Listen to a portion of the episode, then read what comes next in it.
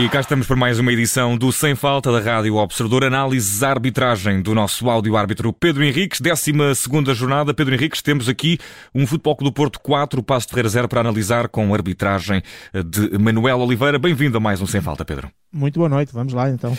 Vamos começar pelo eh, minuto 4, o golo de Evanilson, que sai das costas eh, da defesa do Passo de Ferreira e sem grande hesitação, no primeiro, naquele que foi o primeiro remate do Foco do Porto na partida, fazer também o primeiro golo. Resta saber se estava em posição legal o jogador brasileiro. Sim, gol legal do Futebol do Porto, neste caso Ivanilson, no momento em que faz a assistência o Eustáquio, o Ivanilson sai entre os dois centrais, o Flávio e o Lori, e eh, por 36 centímetros está em posição legal, os tais 36 centímetros, depois a cidade de futebol injetou uh, no, no sinal televisivo. Portanto, gol legal sem fora de jogo. Minuto 10, Pedro. Uh, reclamavam os uh, jogadores do Foco do Porto, também algum burburinho na bancada, um penalti sobre Evanilson, numa jogada em que disputou a bola na área do Passo Ferreira com Tiago Ilhori. Havia razão para castigo máximo para a equipa, contra a equipa de Passo Ferreira? Não, decisão correta, não havia motivo para pontapé de penalti. O Ivanilson, que tinha tirado a bola a um adversário, já entrou em desequilíbrio, praticamente até a meio dobrado, e isso ajudou um, àquilo que foi depois a queda dele na área. O Ilori efetivamente vai lado a lado, tem ali um momento em que o seu braço direito está em contato com o corpo do, do Ivanilson, mas nunca o empurrou, nunca o puxou, e curiosamente o Ivanilson, nesse contacto lateral, é ele, Ivanilson, que acaba por pisar o pé do Ilori, e ao pisar faz ali um género de torção, daí o Ivanilson depois até ter ficado no chão uh, lesionado e, e, e, teve que receber assistência. Portanto, decisão correta, não houve penalti de Ilori sobre o Ivanilson. Minuto 39, eh, terceiro golo do Porto. Uh, Evanilson mais uma vez eh, a aparecer na área e a concluir uma jogada. Haveria aqui motivos para fora do jogo, Pedro? Também não, mais um gol legal da equipa do Futebol do Porto, análise de, em dois momentos. Primeiro, Taremi ao fazer o passo para PP, PP tem mais de dois adversários entre ele e a linha de baliza adversária não está fora de jogo e depois o PP faz, quando está na cara do guarda-redes, faz um passe lateral para o Ivanilson e o Ivanilson está atrás da linha da bola, 90 centímetros, curiosamente. E sempre que um jogador está ou em linha com a bola ou atrás da linha da bola, nunca está fora de jogo, independentemente dos adversários que tem pela frente. Portanto, gol legal do Futebol Clube Porto, sem fora de jogo. Minuto 44, Rui Pires, do Passo de Ferreira, viu o cartão amarelo, bem mostrado? Sim, é um lance com o Otávio, é aquela situação típica de agarrar e puxar a camisola do adversário, complemento desportivo, ainda por cima já era próximo da área, cartão amarelo bem mostrado a Rui Pires.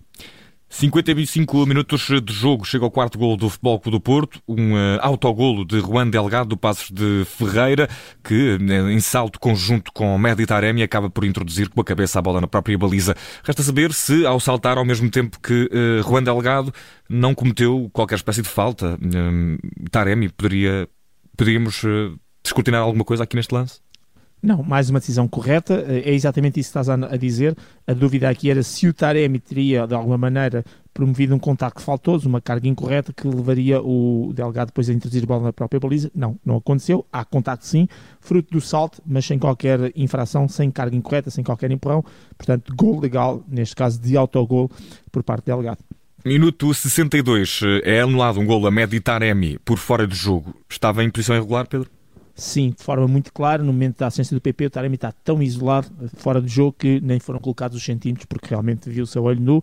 Boa decisão da equipa de arbitragem, o árbitro assistente cumpriu com o que está regulamentado, deixou a finalizar a jogada e depois da bola entrar na baliza, levantou a banderola, tudo legal, tudo correto. Ao minuto 68, amarelo para Gruites, o médio servo do Palco do Porto. Sim, é uma entrada no, com o seu pé no calcanhar do adversário, chamada entrada negligente, cartão amarelo bem mostrado. Minuto 69, desta feita, depois de fazer um autogolo, Juan Delgado viu também a cartolina amarela. Bem mostrado? Sim, também uma entrada em take, deslizante, negligente, sobre Galeno, cartão amarelo bem mostrado.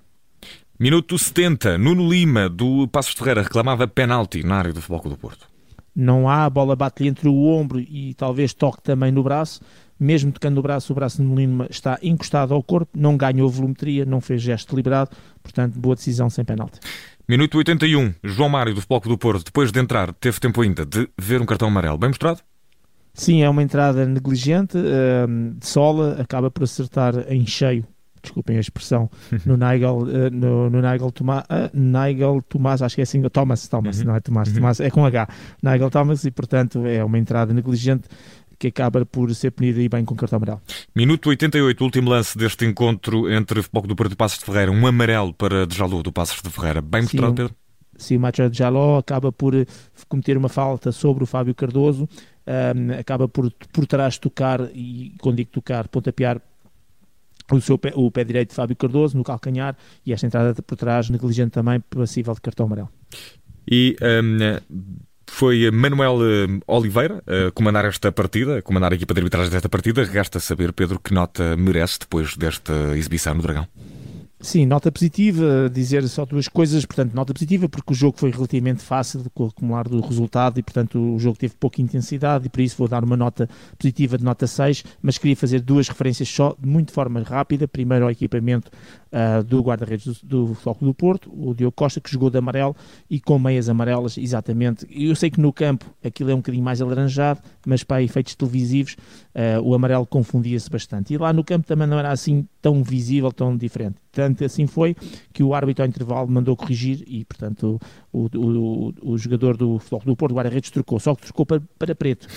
Exatamente igual ao árbitro, o Diogo Costa. Eh, é assim, continua irregular, porque o árbitro não deveria estar com cores iguais, mas menos mal, porque o mais complicado é estar em relação aos outros 10 jogadores do passe, isso é que é complicado, em relação ao árbitro é menos mal. De qualquer maneira, continua irregular mas aceita-se. E depois dizer que na Champions League, sim, são cinco jogadores a aquecer de cada vez, no máximo, de cada equipa.